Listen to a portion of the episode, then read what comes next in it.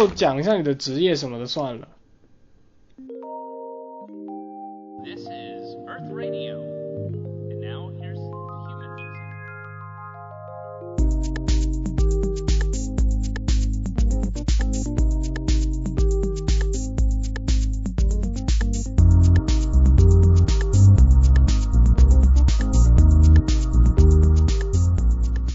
Hello，大家好，这里是 Double Coffee，我是你们的 host Robin。然后我们今天请来了我的好朋友，呃，是叫做你的英文名是什么 Kevin？Kevin。然后 Kevin 来介绍一下自己。啊，Hello，大家好，呃，这里是 Kevin，是 Ruben 的好朋友，然后有幸 呃来参加这个节目。我也 OK 听过 OK，不少你不用特别紧张。嗯，好，嗯哼，因为我们现在这个播客不像我以前那个播客，我以前那个播客还蛮多粉丝的，现在这个播客的话是刚起步阶段，呃，我们每期的收听量才上百而已，没有多少人。哦，呃我们对我们本期的话呢，呃，是想聊一下你的职业，对不对？呃，可以请 Kevin 介绍一下自己的职业是什么吗？呃，我是一个从事体育行业的一个菜鸟啊，嗯，对，主要做的是高尔夫赛事的运营，高尔夫赛事的运营，对吗？对的那那你的具体 title 是怎么样的？我们要怎么称呼你的职位？赛事专员吧，啊，中文赛事专员对，对中文是这样子的，对。OK，呃，所以他他其实还有英文名是吗？这这这是一个比较国际化的一个职位。呃，对，但是那英文我不会念。OK，那这个赛事专员他一般嗯都是在就是负责怎样的工作，在一整个高尔夫比赛里面？呃，其实我这个岗岗位呢是做具体的执行，呃，在球场上做一些像现场的搭建啊，还有呃一些运营上的事情吧。啊，举到一些具体的例子，比如说，嗯，场上会有球员厕所，对吗？呃，我我就要负责让供应商去开着卡车去往场下去摆那个厕所，要要它摆在我想让它放到的位置，然后我还要得呃根据它的使用情况，不断监督我的供应商去清洁，然后维护，当然是这样的一些活吧。嗯，所以呃，其实我们粗浅的理解的话，它有一点点像是呃球赛里面的基层管理人员吗？对，对，我们大大部分的时候都是作为一个管理方去做一些事情。哦，明白。但是其实你之前也有跟我讲过，但虽然你你是呃这个像是有有时候内容像是在管理，但是其实有时候要自己要做很多的脏活累活和重活，对吗？对，哈哈，说到这个是特别搞笑。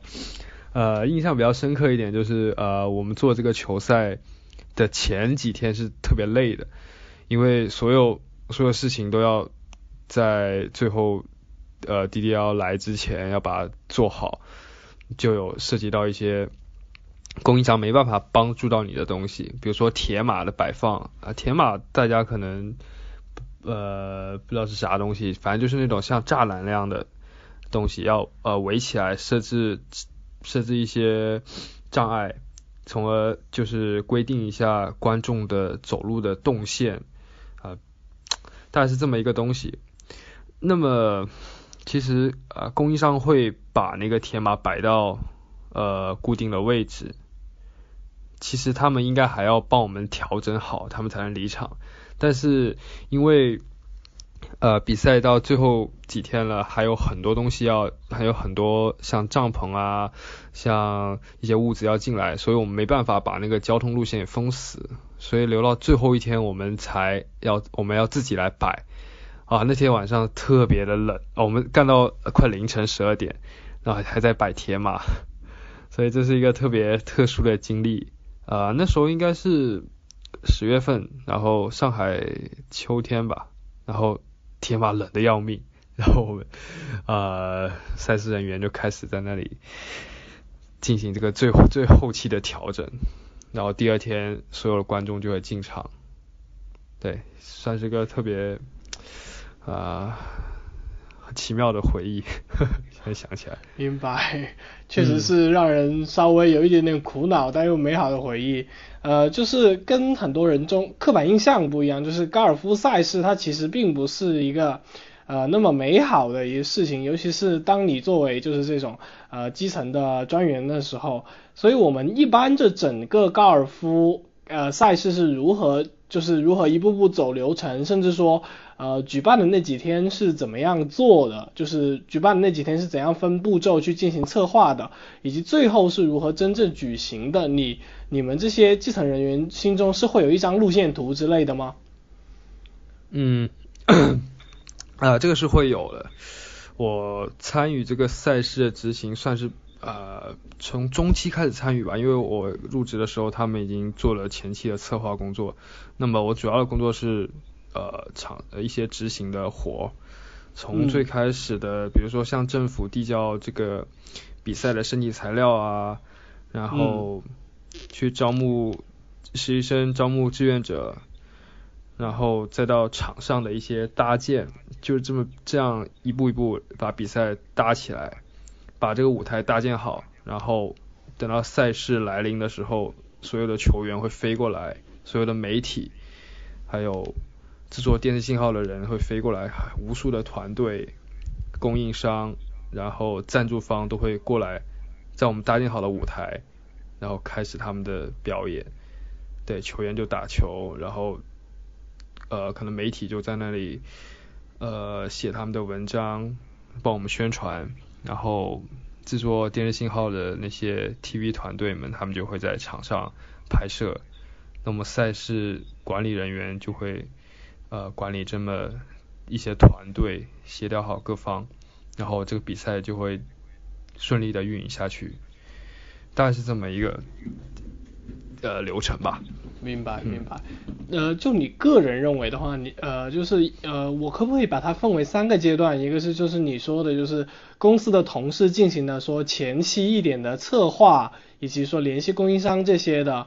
然后再一个呢，就是呃中期的准备，就是我们活动快要开始了，要搭建呐、要像你刚刚说的，要把那个栅栏呐、规包括规划观众的路线呐、以及呃最后的说你们要准备物资啊，包括你刚刚说的卫生间那些很细致的问题都要给他们准备好啊、以及后期的比赛正式开始，你觉得哪个阶段是啊、呃最辛苦的？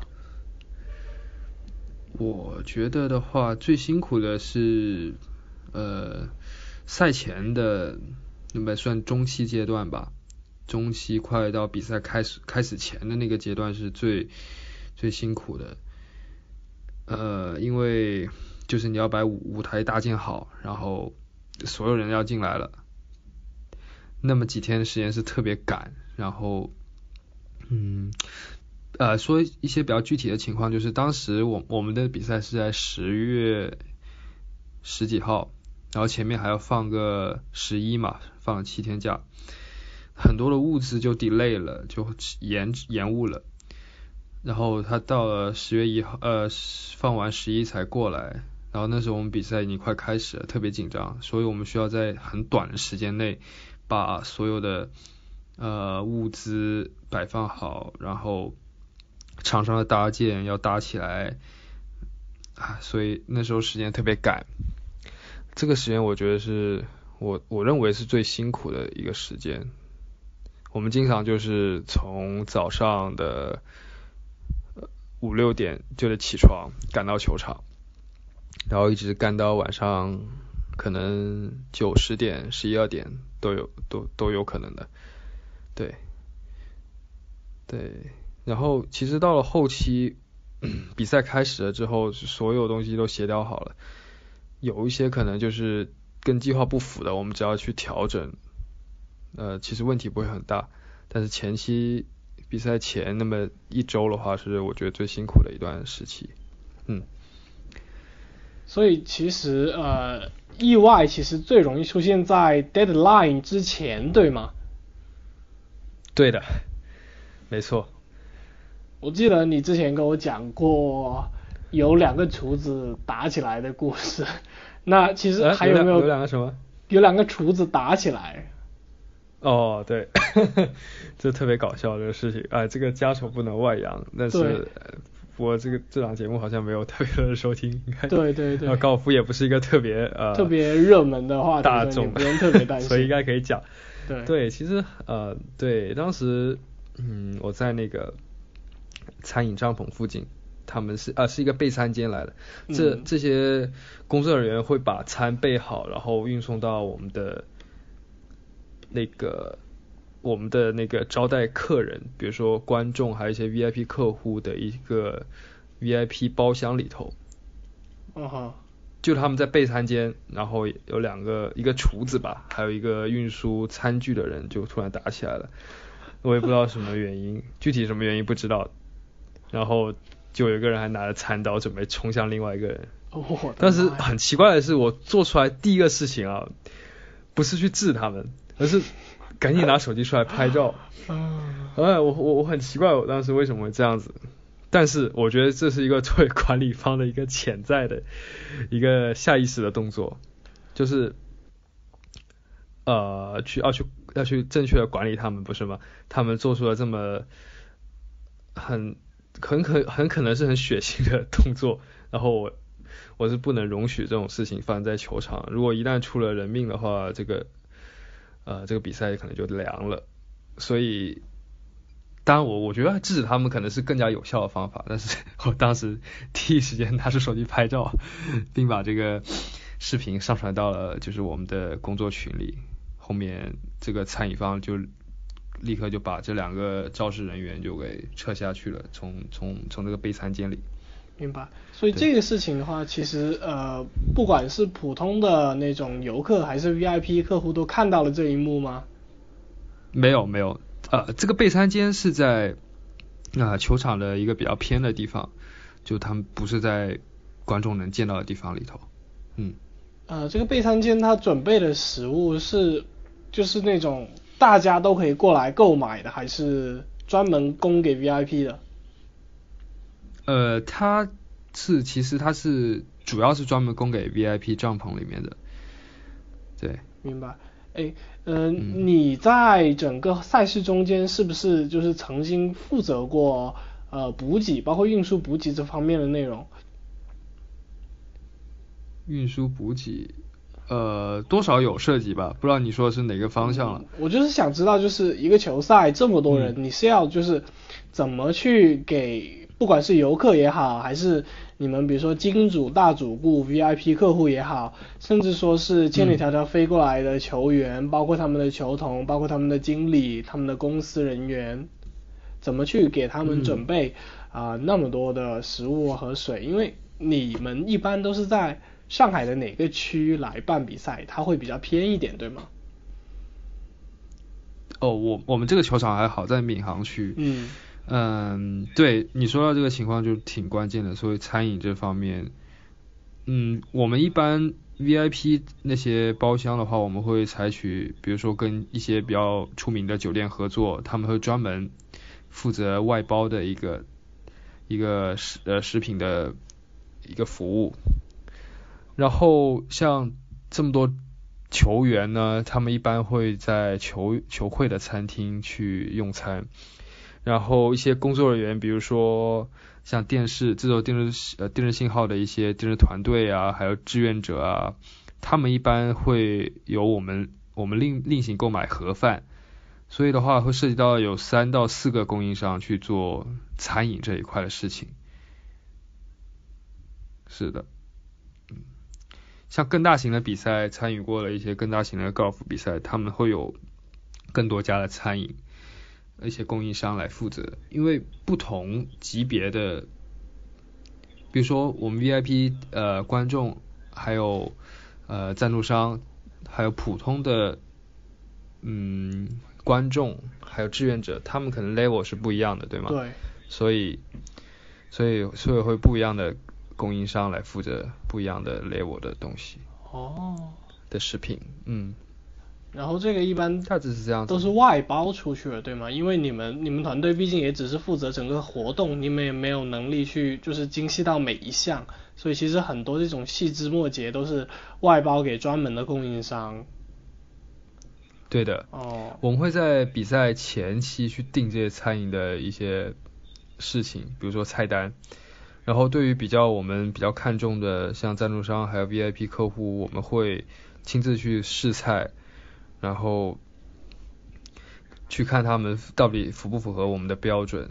因为很多其实外包了呃酒店做出来的餐饮，它其实在它酒店的话做出来是特别美味的，但是它很多时候它没有做外卖的经验，你知道吗？就他来到球场之后要再加热他的食品啊，然后再加工他的一些食品。嗯，其实他们很多时候达不到我们的标准，然后我们就得考虑再换另外一家餐饮去做它。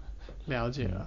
所以，哦，你们不光要找供应商，还其实你们还要挑供应商，要对供应商进行选择和评估，对不对？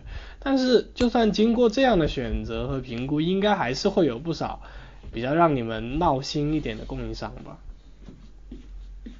是的，我自己就管理着一些比较 闹心的供应商。哎 呃，因为我其实负责餐饮的，今年没有怎么负责餐饮，所以也不太清楚他到底闹不闹心了。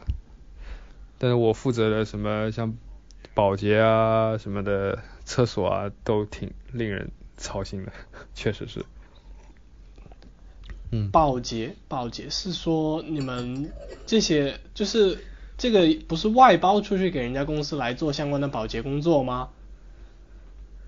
对的，一部分吧。啊因为怎么说，你跟球场合作，那球场其实大部分情况他们也有自己的保洁人员。嗯那么我外包出去的基本上是对于工作区域的，还有现场搭建的一些地方的保洁，比如说像呃我们自己工作人员的办公室，然后还有一些互动区的清洁，这时候可能需要一些供应商的帮助，所以那时候我们会去再去外聘一些保洁过来做这些事情。嗯，这些事情听起来是不容易出岔子的事情啊。是，但是怎么说呢？比赛的情况嘛，很很乱，然后每个人的标准不一样。比如说啊、管办公室的一些人行政人员，他们会觉得呃保洁来的情况不如他们所想象的那么呃那么频呃那么怎么说频率那么高，嗯然后他就会找到我说能不能多来几次。那然后我一去看，其实我是觉得可以接受的，不是很脏。他就跟我说那些呃桌子上的水瓶子啊太多了呀什么什么的。然后我一看，那那才到了下午嘛，然后我觉得其实没必要收，大概是这样子，就可能标准不一样吧。明白了。所以其实呃多少一个是呃团队内部人员之间的问题吗？还是还是说是钱的问题？是你们的预算就这么点儿，就只能说请到这个频率的保洁？呃，这个我可不敢乱讲啊？确实啊、有跟预算有关系，嗯对。那也有可能是我管理不善，我觉得可能偏向于后者。对你们，你们其实应该也蛮辛苦的，因为你们作为这个活动的策划方，你们同时是甲方又是乙方，因为你们要承接金主爸爸就是举办这个活动，他嗯要让他满意，然后同时你们又要跟这么多供应供应商处理关系，要让他们明白你们的需求。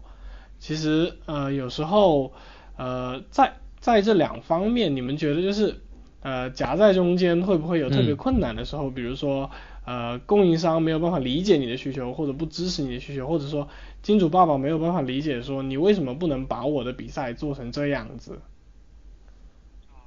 哦，这个情况是非常经常出现的。你说这个情况，呃，我们的甲方就是一个比较怎么说呢？比较一个严严格的甲方吧，他会很希望他的比赛做的像那些大比赛那么好，但是他预算呃可能就没有那么的高。那么他会看到非常好的经验，然后告诉我们说你要怎么怎么做。那么我们也是尽力的按照他的要求去做的，但是没办法，因为预算的原因，我们选择不了特别好的供应商，所以我们就只能不停的压供应商去让他做的更好，以达到我们的标准，以达到想要甲方的需求。对，这是我们经常在做的事情。明白了。对。呃，但是就算是这样，其实有时候还是不能就是同时让双方或者说三方都满意，对吧？对。那我们来问一个，不，今年还还可以。今年还可以吗？嗯，还可以。对，我觉得甲方应该还算满意。今年最近的一场比赛是在，也是在上海，对吗？呃，今年的吗？对啊。对。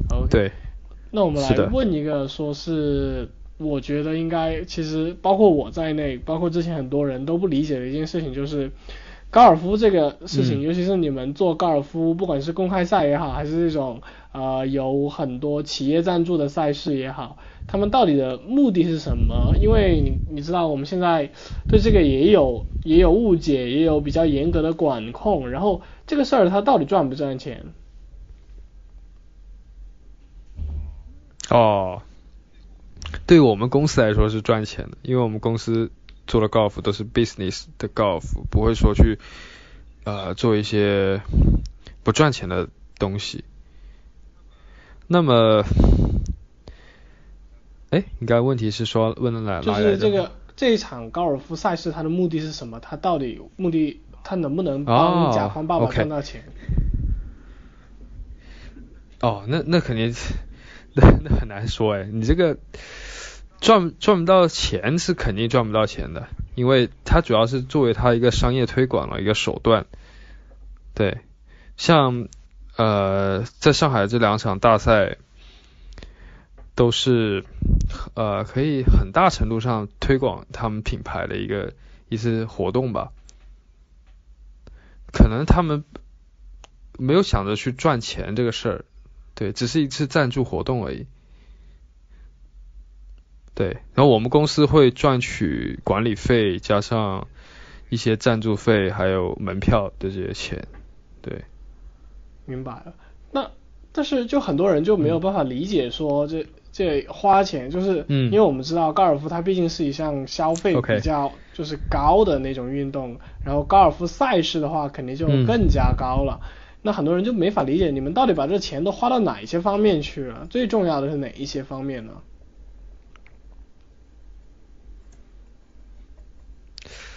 嗯，我觉得品牌可能更想去突出他们的高端性，然后所以去做高尔夫比赛这么一项活动吧，赞助活动吧。明白。呃。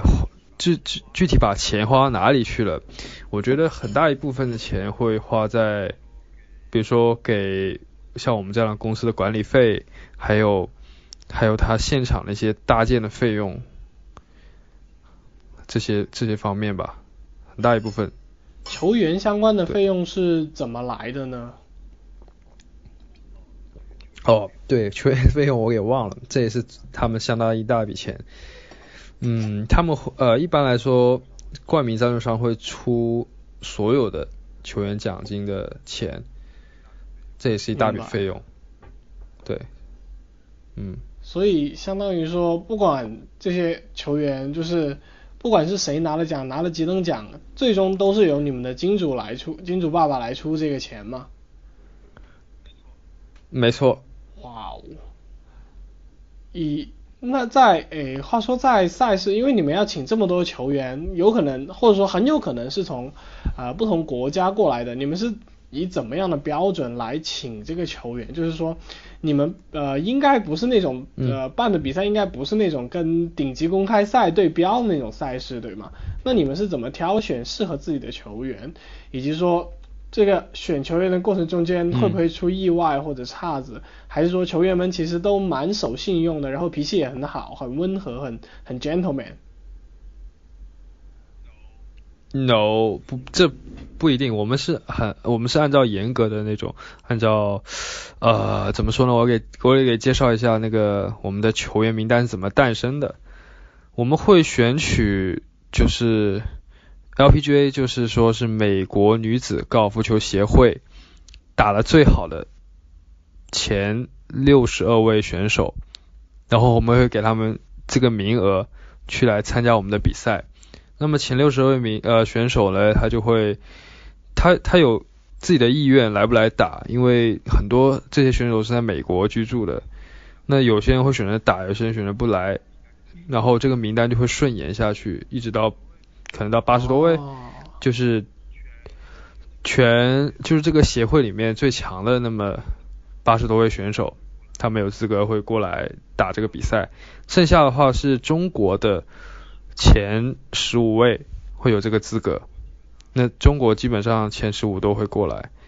还有的话就是我们会有四张外卡给到我们的赞助商爸爸，然后他们会挑选他们喜欢的球员，让他来过来参加这个比赛。明白了，所以嗯，大概是这样子。所以其实是嗯还蛮就是有规矩的，有制度的，就是你一个是看人家的实力，第二个是也要根据本地的情况，然后也会说邀请本地有实力的呃选手过来。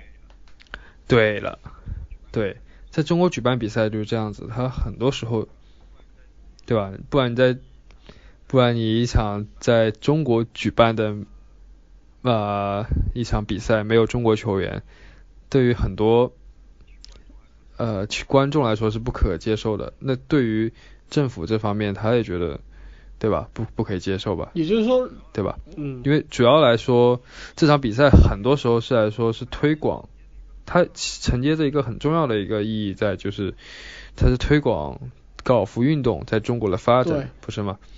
如果你没有中国球员的话，我觉得很多政府协会他不会去接受就是说，。其实呃，不管是观众还是说跟政企相关的关系方面来说，呃，更多的本地的面孔都是他们喜闻乐见的。对，没错。然后这些球员其实都应该蛮好沟通的吧？还是说你们其实平时呃跟这些球员都不怎么沟通，都是跟他们的助手、他们的工作人员、他们的经理、球童嗯沟通？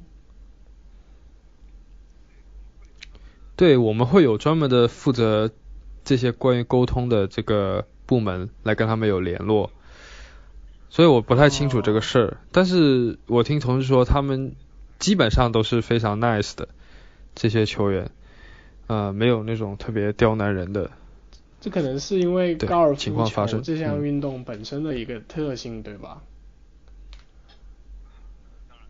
啊，当然了，对，高尔夫球还是可以塑造人，就是成为一种比较绅士的，明白了。对。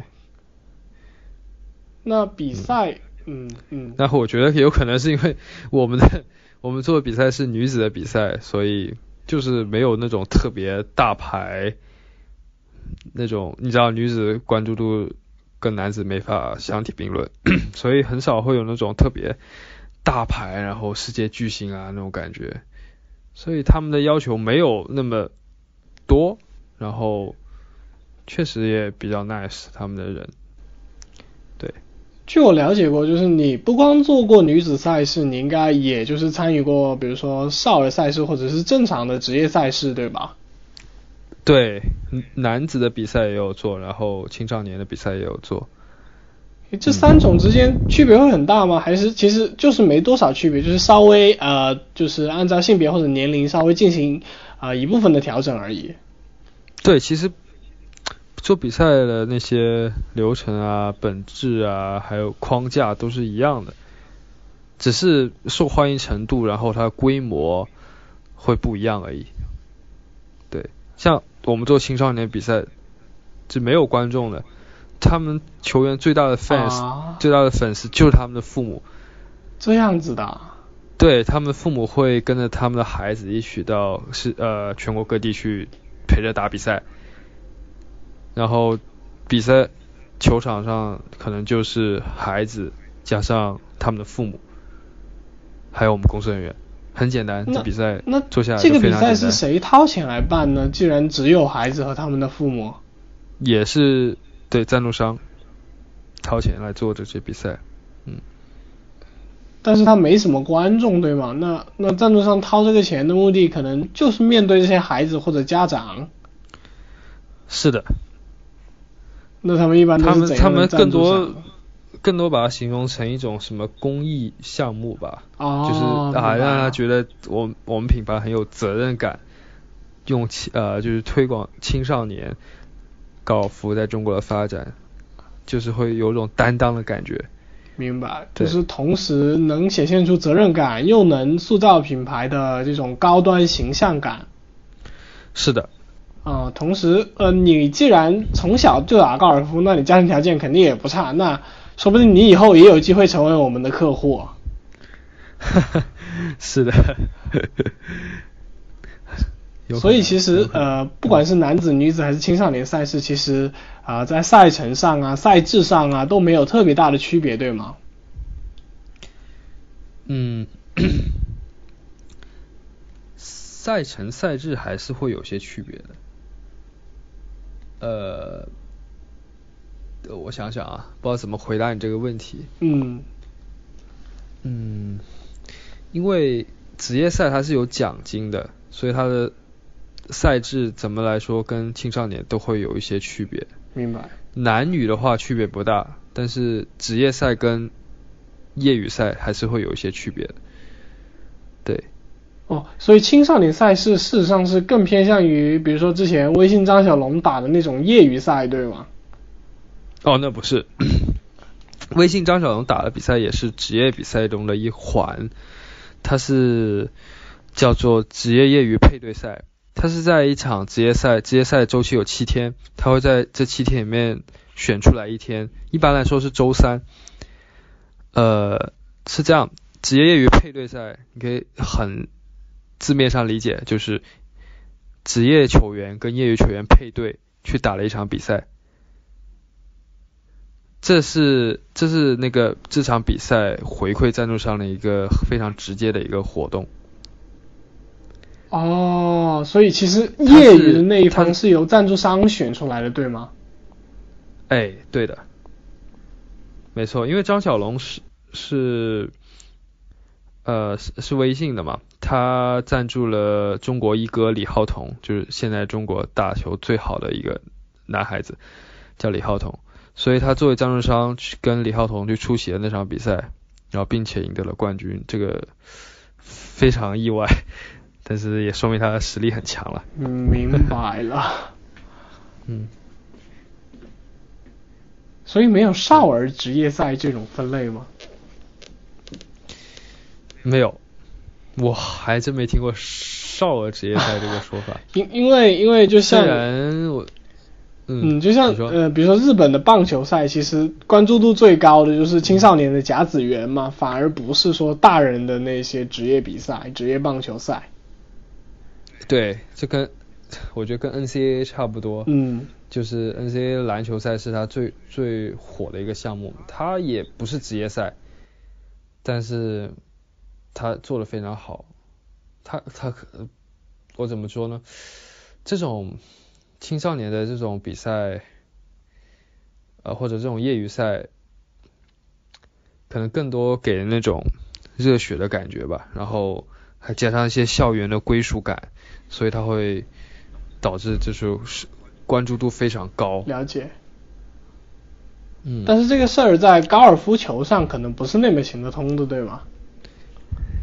对，因为它太小众了，本来接触的人就少，观众就少，小孩子打球也很少人去看嘛，不是吗？是，呃，你之前跟我讲过说这些家长呃让小朋友或者小朋友自己呃选择高尔夫球，一个是想成为职业运动员，对吗？他们有想，真的有很多人想要成为以后成为高尔夫球手，还有其他的原因吗？很大一部分原因就是，啊、父母希望他通过走高尔夫这条路线去海外读一些名校，出国留学，走这条路。明白。啊，那还有一部分家长就是真的觉得嗯高尔夫是一个塑造人性格的东西，觉得还不错，然后让他学。了解了，所以其实，现在、嗯现在后者嗯这种情况会越来越多，我觉得。对。明白。这个呃，一个是说家长希望说，呃，小朋友去打高尔夫打得好的话，会当成比如说国内有类似于体育特招生这样的招进学校，对吗？他们可以通过这个项目，呃，去海外留学会更加容易，更加读到好的大学。对，还有另外一个就是说，可能真的有一些中产甚至资产比较多的呃家庭，父母比较开明，观念比较好的，就会觉得说，呃，高尔夫球并不一定说是要赢得什么，就是希望培养孩子的性格。没错。哦，我那那这样的，我就觉得这样家长挺了不起的，因为他们要全天候陪着小朋友到处跑，对不对？对，这点我真的非常心疼这些家长，因为我做过那么可能有三四场青少年的比赛吧，那些家长，因为 这些比赛都是就真的跟巡回赛一样，就是全国各地跑这些比赛，然后他可能三三四月份在广东举办，然后四五月份到了四川，然后就中国的中部，然后七八月份到了北方，然后这些家长就是带着孩子到处飞，你不可能让一个啊中国人中国的家长不可能让一一些就是七八岁可能十到十几岁的孩子一个人去拖着一个球包去旅行，很很少会有这样的孩子，有有是那么一两个吧，但是一般来说家长会陪着他们去打球。对，我觉得真的孩子打球是很幸福的，但我觉得他们父母是真的是非常累、很辛劳的，可能要就是作为一个球员经纪那样的经纪人那样的角色，帮他处理机票、酒店，然后食宿，对吗？还有到了球场之后，还要照顾他的一些方方面面的情绪啊，还要带他练球啊，这些真的像。一个个非常称职的球员经纪人，理解了。我每次看到这些，我都觉得哇，父母很不容易。然而，他们还不能下场去看看球，你知道吗？为什么？就是他他们是他们孩子最大的粉丝，但是他没办法像一个观众那样去看他们孩子打球。哦，这是很，这是我觉得很奇怪的一点。呃，不过真的是因为。国情的问题，因为很多家长去到场下看球的时候，会就是呃会忍不住去教育，就是教育其他的孩子说，哎，你怎么这个动作不行啊？你这个干嘛？这会很大呃就非常影响这个选手的发挥，就这些青少年发挥。所以这么多年来，就是很少有青少年比赛愿意放家长下去。球场看球，所以其实这是赛事举办方不希望家长下场。对，因为太难管理了，因为球场太大了，有不有十八个洞，然后你不知道哪哪个洞会出现情况，对啊，哪哪一组青少年会遇到家长干扰的情况，所以我们都会直接禁止家长下场。明白了，但是无论就是这个家长本身是个什么情况，或者说他是出于什么目的，呃，把孩子送到球场上的，但是就是能带着孩子天南海北到处飞，然后帮他安排生活、学业、情绪，感觉都还是蛮了不起的，蛮就是他们做的事情还蛮让人望而生畏的。就是如果是我的话，我觉得我很难做到，就感觉小朋友。你必须要非常有钱，而且很有空。就小朋友真的很幸福，就又遇到有钱的家长，又遇到称职的家长。是。唉。呃，话说回来，就是其实大众其实也没有办法理解说，呃，高尔夫是一个怎样的赛制。而我如果不是几年前说，呃，一个是你去读了高尔夫，选读了高尔夫相关的专业，然后我也正好玩到了那个呃高尔夫游戏叫《高尔夫物语》，对吧？然后我其实也很难去理解说高尔夫比赛它到底是怎样的一个赛制，然后它是怎样的一个流程。那所以你要我介绍一下吗？我大致介绍一下。OK，它是呃发生在高尔夫球场上的一项运动。嗯，它跟足球、篮球那些有很大的区别。它是成绩越少，谁呃越越赢的一个项目。怎么说呢？就是你要用尽呃少、尽可能少的杆数去打到下一个洞，对吗？对，场场上一共有十八个洞，然后你有一个球，然后你用最少的杆数去打完这些洞，然后你就胜利了。你在这么多人呃的比赛中你是胜利的。哎呀，我这个我这个解释了好多次这个概念，但是我这次还是讲砸了。没有，但是因为因为我觉得这个这个其实这个赛制项目还是比较清楚，就是观众很快能理解，就是呃就是最少的杆数打最快的打到这个洞，它不像棒球那样有很复杂的机制，所以我觉得其实这样讲就挺好的，就是用最少的杆数打到下一个洞，然后总共有多少个洞来着？对，十八个洞，对，一场一轮比赛有十八个洞。我们去，我们是怎么去形容说每个洞与洞之间的区别，它们的难度是怎样划分的？每个洞都是不一样的。对，这是从球场设计来说就这么来规定的。至于难度的话，这个一般是球场设计方去去评选，比如说那种对几杆洞、几杆洞，会有，对对，它这个球场难度很多情况是跟它的球场设计啊、它的障碍啊，然后有关的。对，这个很难具体的去跟你解释，因为没有图像，就对，很难说理解了。嘿，嗯，呃，那么其实很多人是没有办法说，呃，理解就是高尔夫球这项运动，呃，我们说大一点，就是它的魅力、它的美感，以及为什么这些选手要去打高尔夫球。呃，你本身应该是高尔夫，你有你在就是做这个活动，就是策划或者安排这方之前呢，你本身是打过很多次高尔夫的，所以我相信你应该就是有那种在高尔夫运动中间被震惊到、被什么美到的一刻。对，太多了。我真的说，你必须得去到球场，你才能呃去体会它的美。真的，这很难跟你去讲这个事情。它更多是，我觉得高尔夫球除了球场美，然后很多时候，我觉得它它最美的地方在于它的沟通，你知道吗？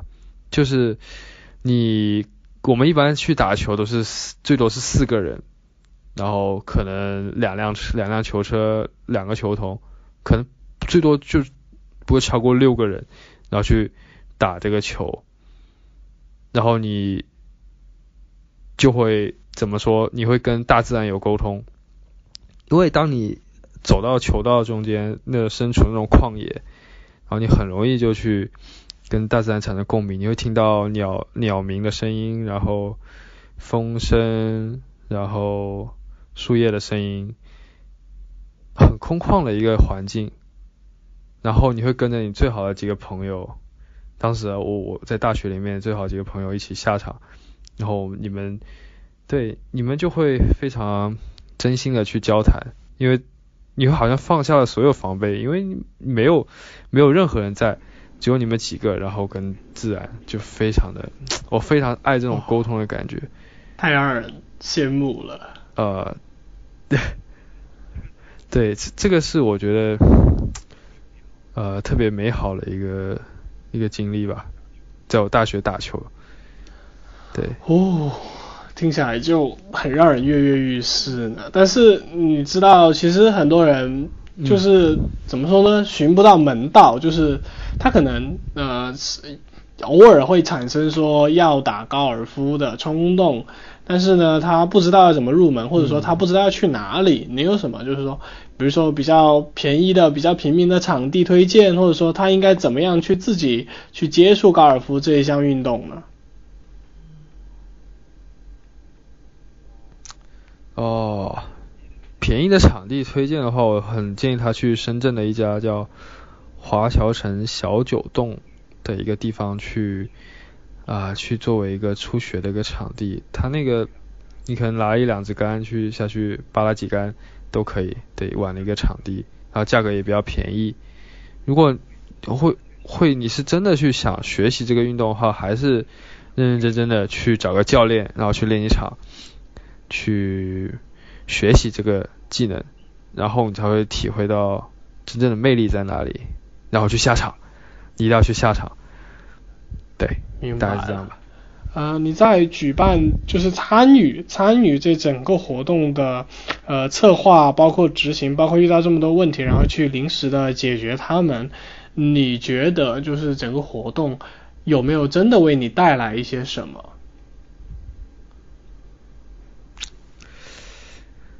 嗯，怎么说呢？做做高尔夫比赛跟跟打比赛，呃，跟去打高尔夫球是非常的呃不一样的一嗯个事情。它作为一个职业来说，学校的东西可能我对我现在这个阶段啊、做策划做执行，学校的东西很多是怎么说呢？我拿我一个同事的话来讲嘛，就是你永远，你计划做的越再细，我我觉得我说不好这个事，真的真的，因为因为现在我我有没有特别大的感触或者体验，对？感触，都是一些，对我我都是一些很细小的点，你知道吗？还没有形成我的那种总体的观念吗？呃观念，是，对嗯，但是我还是蛮享受，乐于嗯享受其中的。就它不是一些很复杂的活，它一些很细碎的，然后很多时候很多变化莫测的一些东西，然后你要去想到一些情况会发生的、可能发生的，对吧？很小很小概率发生的一些情况，然后你要去做很多计划，去啊、如果这些情况发生，你会怎么办？很多时候就是这么一个活儿，我觉得策划的时候，好在执行的时候呢，我会更多去呃考验自己一个灵机应变的一个呃技能，因为、啊情况太多变了，它总会发生一些你意想不到的事情，然后你你再立刻就要去解决它，这个是。OK，所以所以说，其实你你很享受自己做的那些，或者说，当你看到自己做的那些细碎的事情，最终说在整个整个球赛呃完美或者说比较顺畅的运行中间起了作用，或者说成为整个大板块的一部分或者很重要的一部分的时候，其实还是觉得说一个是有收获，第二个是感觉这一段时间真的还蛮充实的。对你必须这样想，不然的话做不下去啊。大实话。啊，也是。嗯，哎，你你一开始是提到了说是跟学校学的，以及说现在真正在做，还是区别蛮大的，对吗？是的，是的。学校你是说书本上的东西，呃，它它是比较固定的死板的，还是说啊、呃有时候呃你用不到书本上的东西，你需要学习更多的其他的更细致细微的细东西？书本上它更多情况是一种更加高层次，然后对吧？理论上的东西，但是你真正去做一些执行，你会发现，啊、书本上是对的，但是你还没到达那个层次去运行书本上所说的那些内容，只是这样子而已。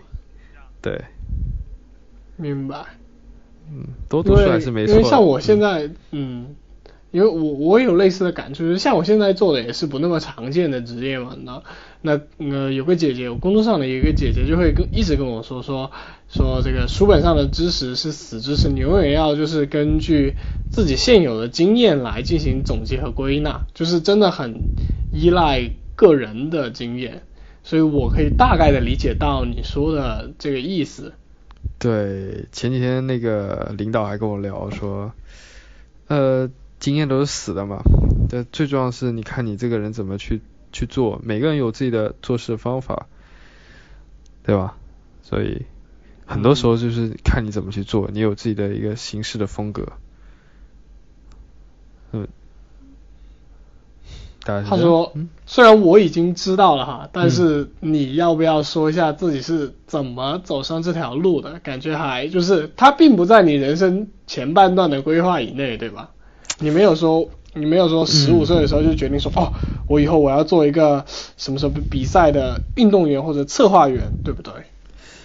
没有，但他一直很模模糊糊的在我就是脑海里有有有这么个想法，就是我会想去从事呃体育行业，但是高尔夫的话是没想到的。当时我是呃报错了志愿，然后进到深圳大学的高尔夫专业里头嘛。完了之后，呃，大概是在大一还是大二的时候，学校呃有这么一个活动，让我们去主动去加一些学长学姐去做那个做他们的一些呃怎么说呢？他们现在从事什么职业，就了解他们的个人信息，然后去嗯建立一个档案吧。然后当时了解到一个师兄，他是在就是我现在工作的这个公司，然后当时我就是没见过这个公司的名字嘛，然后就就去呃网上搜索了一下，我觉得哇，这是一个挺棒的公司，然后就在那里埋下一个小小的苗头。后面明白。后面我做了很多他的研究啦，然后呃当就老呃然后我就跟老师跟我的班主任聊了一下这个事儿，就说能不能去这个公司里面实习啊？当时是想只是想做志愿者，就过来在这个比赛里面，我们公司举办一个比赛里面举举牌子，然后干嘛的？嗯那后面老师就给我提供实习生的一个机会，然后我就经过一些波折，然后进来做了实习生。后面可能那个总监也认为我比较靠谱吧，就留下来留留我下来。啊，好像讲的不够波折。嗯，对对对，没事儿。所以其实老师是帮了你不少忙，对吗？对，老师帮了我不少忙。但你但我觉得最精是彩部分之前那个就是经常跟你聊天那个老师吗？呃，不是的，是，其实不是的。经常跟我聊天那个老师，嗯，这也算是也也经常跟我聊吧。这个这个班主任挺好的，他在赛事哦方面就是耕耘比较多。明白，明白。诶你我我虽然知道你说你大学之后是怎么一步一步就是变成说做高尔夫专员相关的工作，但是我还真不知道原来原来你那么早就说就朦朦胧胧就是觉得自己可以或者希望自己去做体育行业。对，因为因为体育真的帮助我蛮多的。我从你可能你是高中才认识我的嘛？那我初对我高一才认识你的嘛。对我初中初中的时候还是一个比较害羞的男孩子，就是也嗯可能高中也是啊，只是初中可能更加内向一点，然后后面接触篮球更多一些，还足球一些篮呃团队性比较强的运动，然后就才比较愿意跟别人交往，还是这样。明白了。对，我觉得他是帮助我蛮多的。后面也接触到高尔夫，我觉得诶，自己也很喜欢，那为什么不做相关行呃，就是他这个相关行业的事情呢？对 OK 然后就留下来了。那呃，最近还有在 踢足球或者打篮球吗？或者没有，其他的完运动吗全没有？，完全没有。哎，工作把你压弯了腰。对的，然后是对，也没什么朋友在这边，所以也找不到人打球。嗨，那我们节目的内容要不先暂时到这里了，我们聊一下私人的事情。可以可以。